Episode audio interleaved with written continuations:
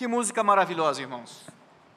De todas as tribos, povos e raças, muitos virão te louvar, de tantas culturas, línguas e nações, no tempo e no espaço virão te adorar. Bendito seja sempre o Cordeiro. Hoje nós temos um texto maravilhoso para trabalharmos. Abra sua Bíblia em Atos capítulo 8, versos 26 até 40. Atos 8, 26 até 40.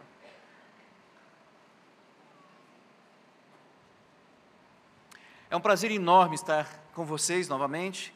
Para aqueles que talvez ainda não me conheçam, eu sou o presbítero Cláudio Cruz, trabalhamos lá na congregação videira dessa igreja, juntamente com o presbítero Jefferson. Minha esposa Tânia está lá nos acompanhando, o resto da família está aqui com vocês. E é muito bom estar aqui com vocês novamente. Atos capítulo 8, versos 26 até 40. Nós vamos ler para começar apenas o verso 26 que diz assim: Um anjo do Senhor falou a Filipe dizendo: Dispõe-te e vai para o lado do sul, no caminho que desce de Jerusalém a Gaza. Este se acha deserto. Ele se levantou e foi. Vamos orar. Senhor, que texto maravilhoso, ajuda-nos a entendê-lo e a entender como ele impacta as nossas vidas, como nós devemos agir à luz dessa verdade, para que as nossas vidas te sejam honrosas. É isso que pedimos em nome do Senhor Jesus. Amém. Irmãos e irmãs, que tipo de homem é Felipe? O que você pensa? Que tipo de homem é é Filipe. Ele é um homem cheio do espírito, verdadeiramente temente e obediente a Deus. Homens e mulheres assim servem bem ao Rei Jesus. E nas suas mãos, homens e mulheres assim conquistam grandes batalhas para as quais o Senhor Jesus os tem designados. E hoje, queridos, nós vamos ver nesse texto que Jesus é o rei conquistador e nada, nada, nada pode impedir que ele alcance todos os seus eleitos, espalhados por todo o mundo, por todos os lugares, até que a sua glória cubra toda a terra como as águas cobrem o mar, e resistir ao Senhor Jesus é impossível. E a gente vai ver isso em quatro pontos. O primeiro deles, no verso 26, que nós já lemos, ah, nos traz que, por ordem de Jesus Cristo, o Evangelho agora avança na direção dos gentios, para alcançar todos os eleitos. Em segundo lugar, nós vamos ver pelos versos 27 até 34 que o Espírito de Deus é quem provoca fome e justiça. E depois, em terceiro lugar, vamos ver que o Espírito de Deus é quem sacia essa fome de justiça, por meio do testemunho fiel. E finalmente, dos versos 39 até 40, nós vamos ver que por meio de testemunha fiel, de uma testemunha fiel e obediente, a fronteira entre os gentios, ou com os gentios agora foi aberta e o será até os confins da terra para a glória do Senhor Jesus Cristo entre as nações. Um texto maravilhoso. E para examinar o nosso primeiro ponto, o de que o evangelho agora vai avançar para na direção dos gentios, nós precisamos nos lembrar um pouquinho, mais uma vez, do que é que o evangelista Lucas quis nos dizer em Atos. Lucas organizou a narrativa do livro de Atos da seguinte forma: ele está demonstrando como a ordem do Senhor Jesus Cristo está sendo cumprida ao longo do tempo. Que ordem? Aquela ordem de, de, de testemunhar a todas as nações. Está lá em Atos capítulo 1, verso 8, e diz precisamente assim: Mas recebereis poder ao descer sobre vós o Espírito Santo, e sereis minhas testemunhas, tanto em Jerusalém, como em toda a Judéia e Samaria, e até os confins da terra. Ou seja, a descida do Espírito Santo tinha como objetivo instrumentalizar o testemunho abrangente do Evangelho. Nos evangelhos, todo o foco é dado a Cristo e o seu testemunho. Mateus, Marcos, Lucas e João. Mas agora em Atos, todo o foco é dado a como o Espírito vai empurrando os cristãos, vai empurrando a igreja para compartilhar o Evangelho de Cristo em todos os lugares. Então, lá em Atos de 1 até 5, nós já vimos como, por meio do Espírito, Jerusalém foi inundada com o Evangelho de Cristo. E como também surgiram oposições até mesmo traições. Em Atos capítulo 6 e 7, nós fomos apresentados ao desafio de testemunhar aos judeus de fala grega, que moravam lá em Jerusalém, mas que eram tratados com um certo preconceito por falarem o grego, uma língua gentílica e usada pelos dominadores romanos. Vimos ali que os diáconos de fala nativa grega foram levantados para lidar com esse desafio e que o testemunho transcultural de Estevão se tornou tão irresistível pela sabedoria e pelo espírito com que ele falava, que o sinédrio judeu decidiu matá-lo sem julgamento. E isso, queridos, aconteceu com a autorização do jovem Saulo, que, pelo prestígio e autoridade que tinha, iniciou ali uma grande perseguição a toda a igreja, a todos os cristãos em Jerusalém. E agora, no capítulo 8 que nós estamos olhando, Lucas começou a nos mostrar que essa perseguição foi justamente o empurrão, o impulso que fez o evangelho sair de uh, Jerusalém e ser levado para a Judéia e Samaria. E um destaque é dado para o trabalho muito produtivo uh, e transcultural do diácono Filipe entre os samaritanos. Os samaritanos eram impuros aos olhos dos judeus. E o derramamento especial do Espírito Santo sobre os samaritanos foi um fato notável, essencial e necessário para que Pedro e João, os principais líderes da igreja e do colégio apostólico, levassem a igreja a compreender que também entre os samaritanos havia solo bom, terra boa para a semente do evangelho, almas receptivas que também estavam incluídas na promessa do evangelho. Então nós chegamos ao nosso ponto. essa parte da história. Olhe, leia comigo o verso 26. 26.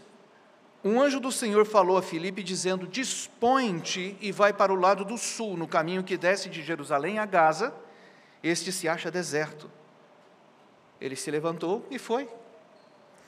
Queridos, anjos são mensageiros de Deus. É isso que a palavra anjo significa.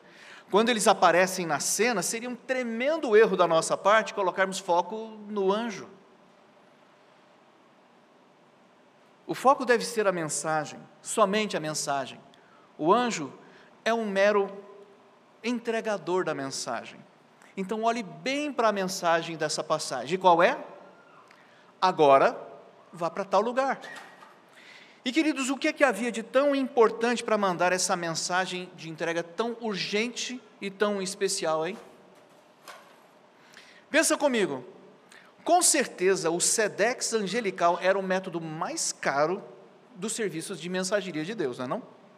Anjos só são convocados quando a mensagem é muito importante e o destinatário não pode ficar com qualquer dúvida sobre a importância da mensagem.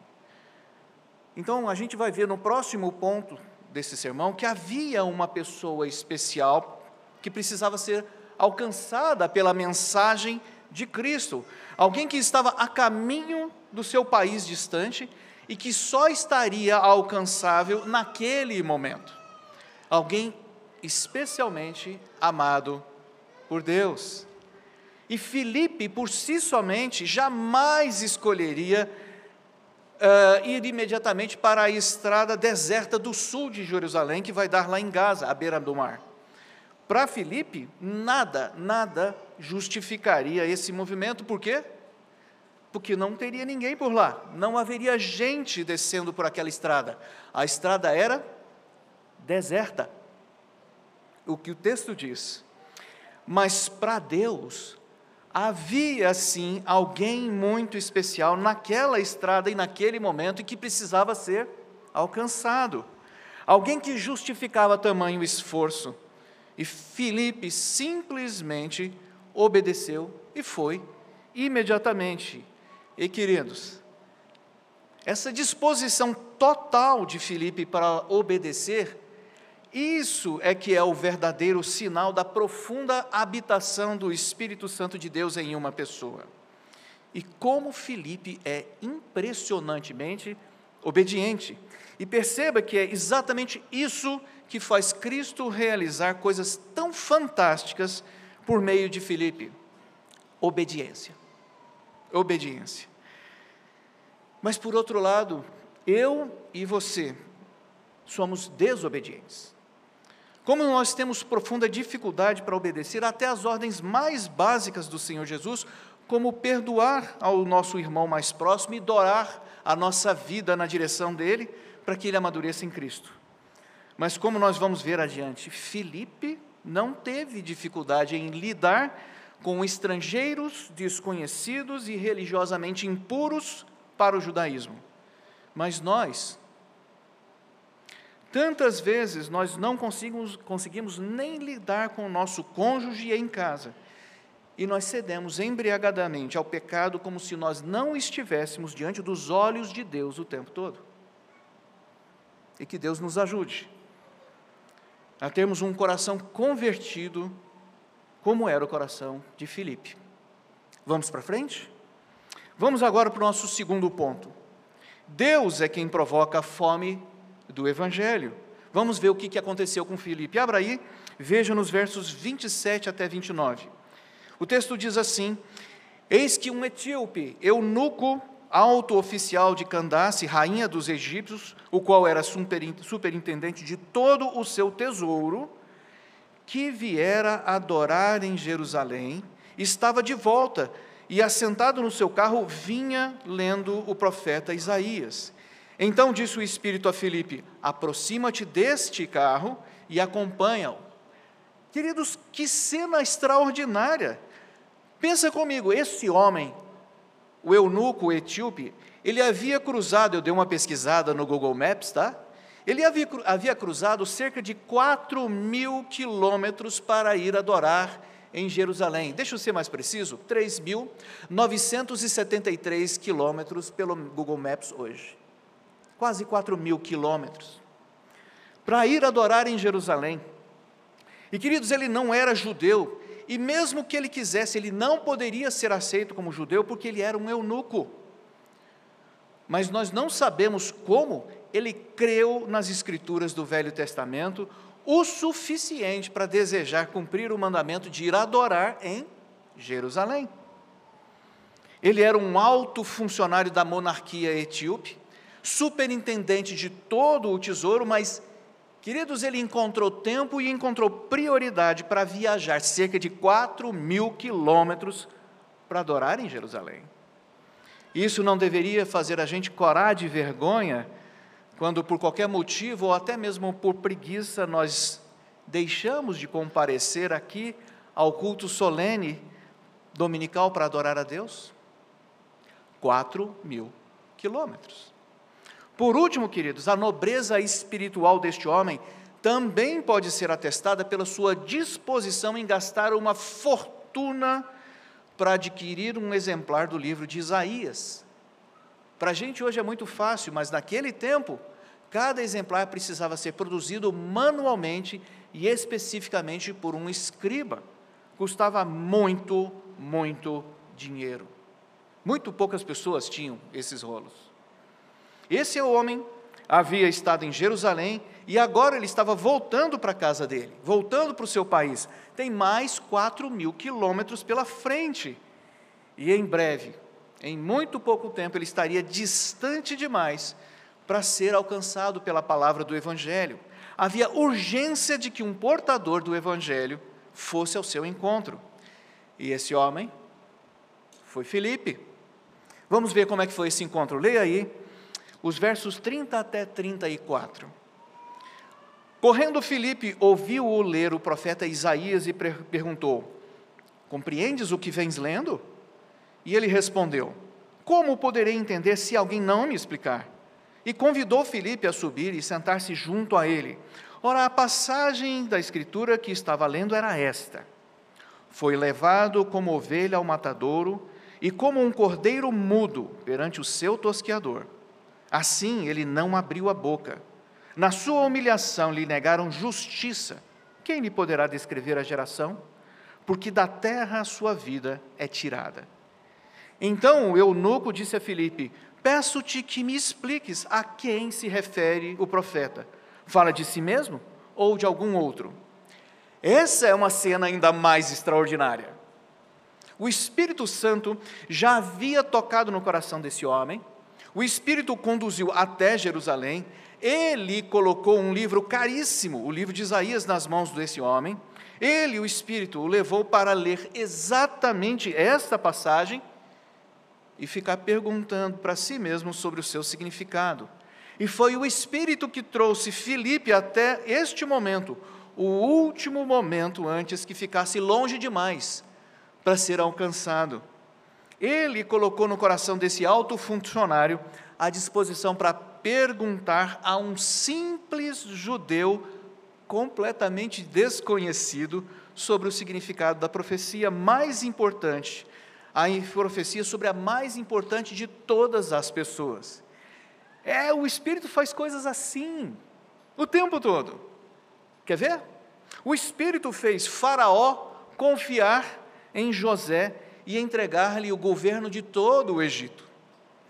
O Espírito conduziu Esther para que estivesse no lugar certo, na hora certa no governo de Assuero, para proteger o povo de Israel. O Espírito conduziu Daniel em segurança e com grande honra nos impérios ao oriente de Judá e de Israel durante o exílio. E Jesus disse, Jesus disse que levaria seus discípulos a darem testemunha perante grandes governantes e autoridades. É o Espírito que provoca fome da verdade de Deus nos corações das pessoas. E ele faz isso o tempo todo em todo o mundo. E é por isso que o Senhor Jesus disse, lá em João capítulo 4, verso 35, ouçam: Não dizeis vós que ainda há quatro meses até a ceifa? Eu, porém, vos digo: erguei os olhos e vede os campos, pois já branquejam para a ceifa. Ou noutra passagem, Mateus capítulo 9, versos 37 uh, e 38. Ah, e então se dirigiu a seus discípulos: a seara, na verdade, é grande, mas os trabalhadores são poucos. Rogai, pois, ao Senhor da seara que mande trabalhadores para a seara. Ah, queridos, que Deus nos ajude a perceber quanta fome espiritual está aí, bem do seu lado, bem do lado de cada um de nós, na nossa casa, no nosso trabalho, entre os nossos colegas, entre os nossos amigos, e uma evidência disso é o grande crescimento da igreja, não é? Olha esse salão. Queridos, tem muita fome e muitos poucos trabalhadores para alimentar tanta, tanta, tanta gente. E o Senhor Jesus, por duas vezes, multiplicou pães e peixes para alimentar multidões. Mas você se lembra qual era o comando que ele dava sempre? Está lá em Mateus 14, 6, Marcos 6, 37 e Lucas 9, 13. Ele dizia: Dai-lhes vós mesmos de comer. Nós somos as testemunhas enviadas por Cristo no poder do Espírito para saciar a fome espiritual dos eleitos de Deus. E que Deus nos abra os olhos para notar que os campos branquejam para a ceifa e que nós mesmos, cada um de nós, somos os ceifeiros necessários. Então a gente chega no terceiro ponto. Se por um lado é o Espírito quem coloca fome de Jesus nas pessoas, por outro lado é também o Espírito que sacia essa fome. Então vamos olhar o texto. Leia comigo os versos 35 até 38. Diz assim: Então Filipe explicou, e começando por essa passagem da Escritura, anunciou-lhe a Jesus. Seguindo eles caminho fora, Chegando a certo lugar onde havia água, disse o eunuco: Eis aqui água, que impede que eu seja batizado? Filipe respondeu: É lícito se crês de todo o coração. E respondendo ele, disse: Creio que Jesus Cristo é o Filho de Deus. Então mandou parar o carro. Ambos desceram a água e Filipe batizou o eunuco. Você viu o que aconteceu aqui? Percebeu? O Espírito preparou o eunuco para fazer a pergunta certa. E ele trouxe Filipe para perguntar, para responder a pergunta. Queridos, aquele etíope era um homem extremamente culto e extremamente poderoso.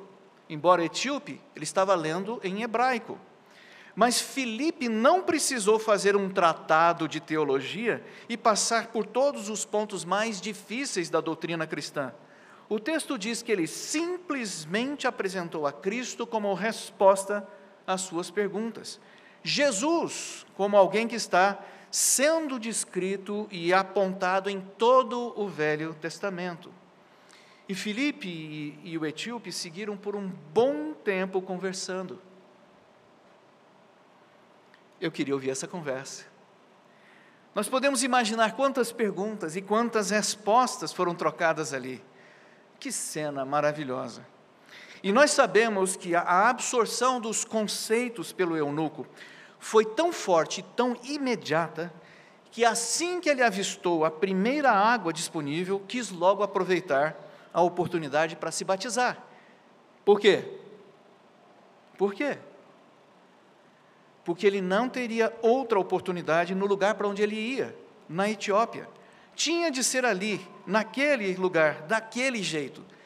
E queridos, pensem bem: quanta água tinha ali? Qual o, o meio de aplicação desse, desse batismo? Era água pura ou era água suja? Havia, afinal de contas, profundidade suficiente para imersão ou apenas os pés deles estavam dentro da água? Nós não sabemos nada sobre isso. O que nós sabemos, e é o que importa saber, é que o eunuco foi batizado na sua primeira e talvez a última oportunidade.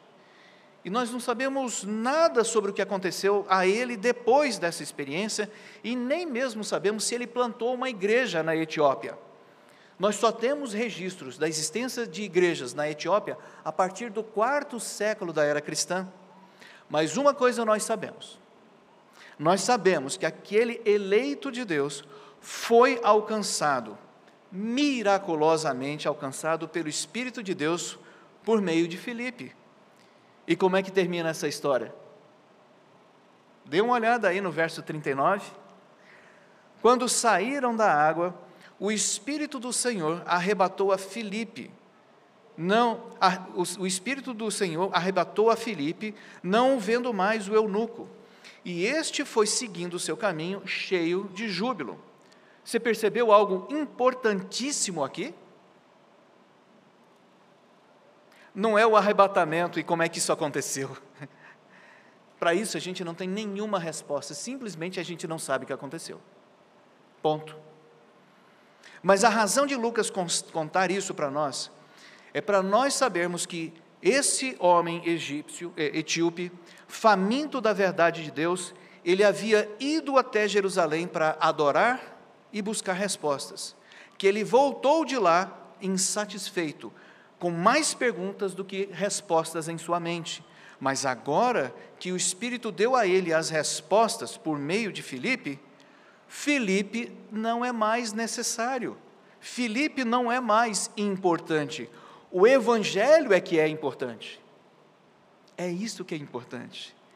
E o etíope nem se surpreendeu com o desaparecimento de Felipe. Ele agora tem o evangelho que mata toda a fome da verdade de Deus, então ele não tem apego nenhum a qualquer homem.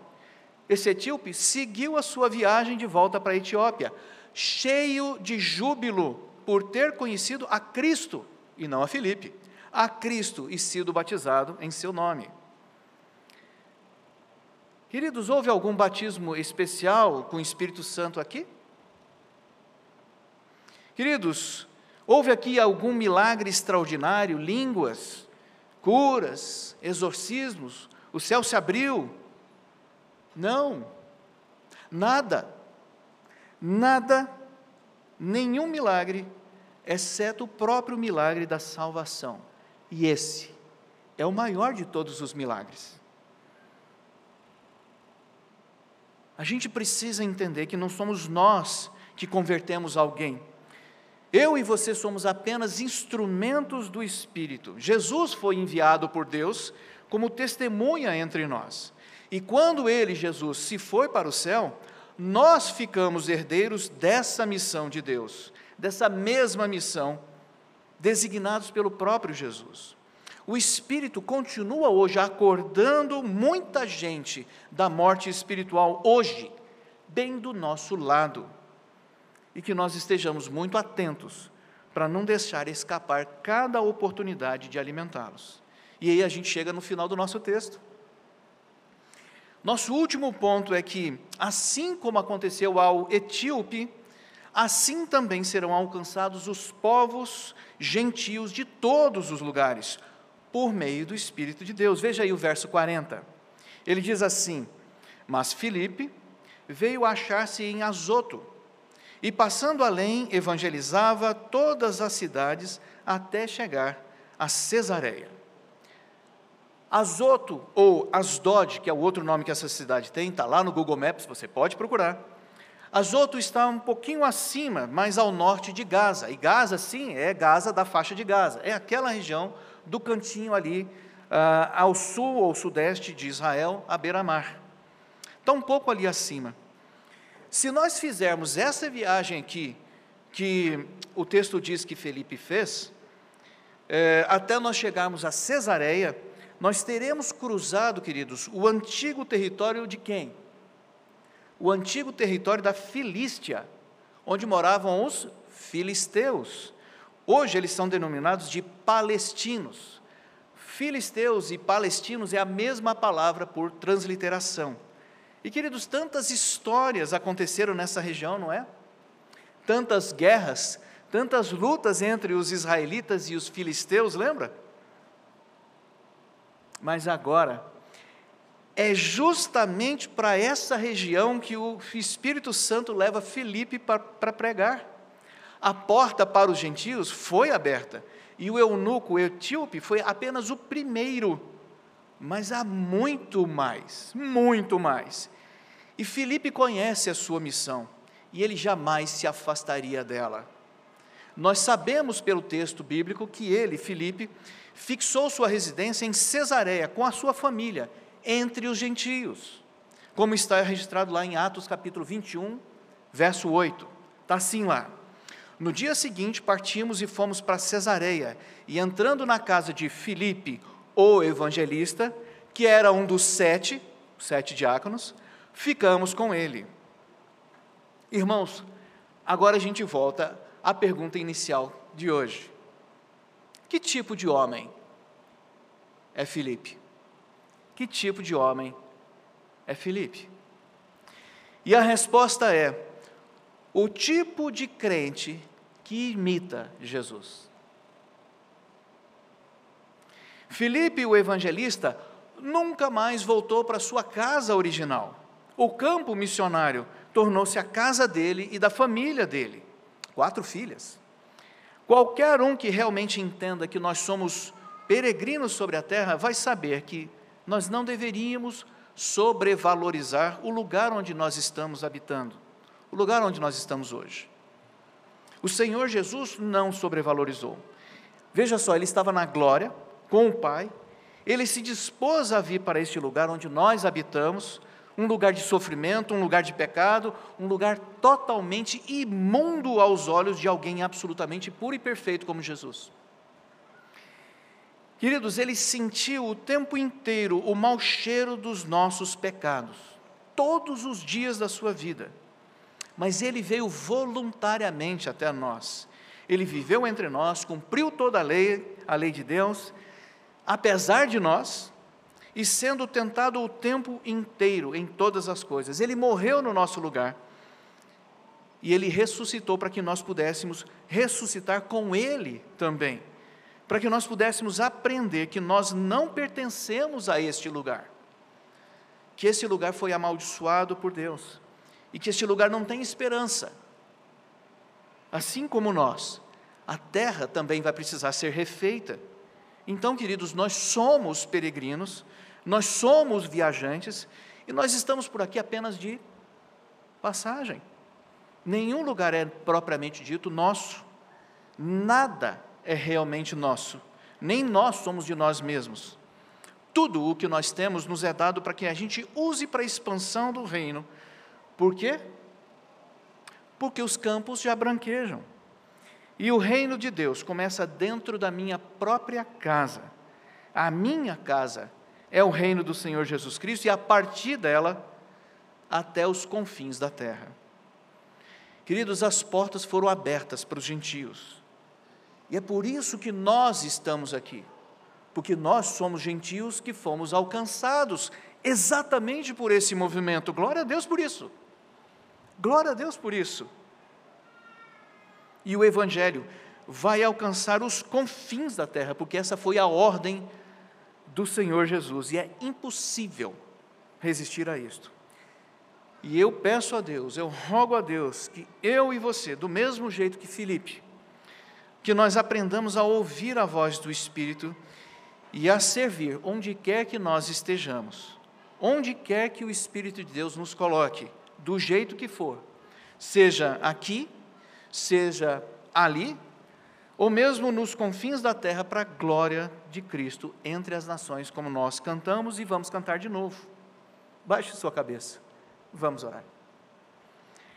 Senhor amado, anima os nossos pensamentos, os nossos corações, a nossa mente, para percebermos isto, que nós temos muito pouco tempo para fazer tanta coisa sobre a face da terra porque estamos aqui com uma missão. O Senhor mesmo nos designou, em Atos capítulo 1, verso 8, como testemunhas que testemunhariam sobre Cristo em todos os lugares até os confins da terra. Nós te pedimos perdão, Senhor Deus, porque temos sido tão falhos nesse ministério. E te rogamos que o Senhor nos transforme a partir das nossas próprias casas, dos nossos próprios lares, que as nossas vidas sejam permanentemente uma pregação e um testemunho a respeito do Senhor Jesus Cristo, visto nas nossas, nas nossas vidas, nas nossas atitudes e também nas nossas palavras, visto nas nossas famílias, nas nossas casas, nos nossos casamentos, nas nossas amizades, em tudo aquilo que nós fazemos, mesmo que seja no nosso trabalho entre os descrentes. Ajuda-nos, Senhor, a dar verdadeiro testemunho por meio de tudo aquilo que somos e fazemos, cada dia, para que nossas vidas tenham valido ser vividas durante esse tempo que o Senhor nos dá, para que nossas vidas não sejam em vão sobre a face da terra, para que nós recebamos do Senhor talentos por aqui e multipliquemos como o Senhor nos designou para fazer, a um por trinta a um por sessenta e a um por cem. Muito produtivo, Senhor, nas tuas mãos, por meio do teu Santo Espírito. São estas as coisas que nós te pedimos, no nome santo do Senhor Jesus Cristo. Amém.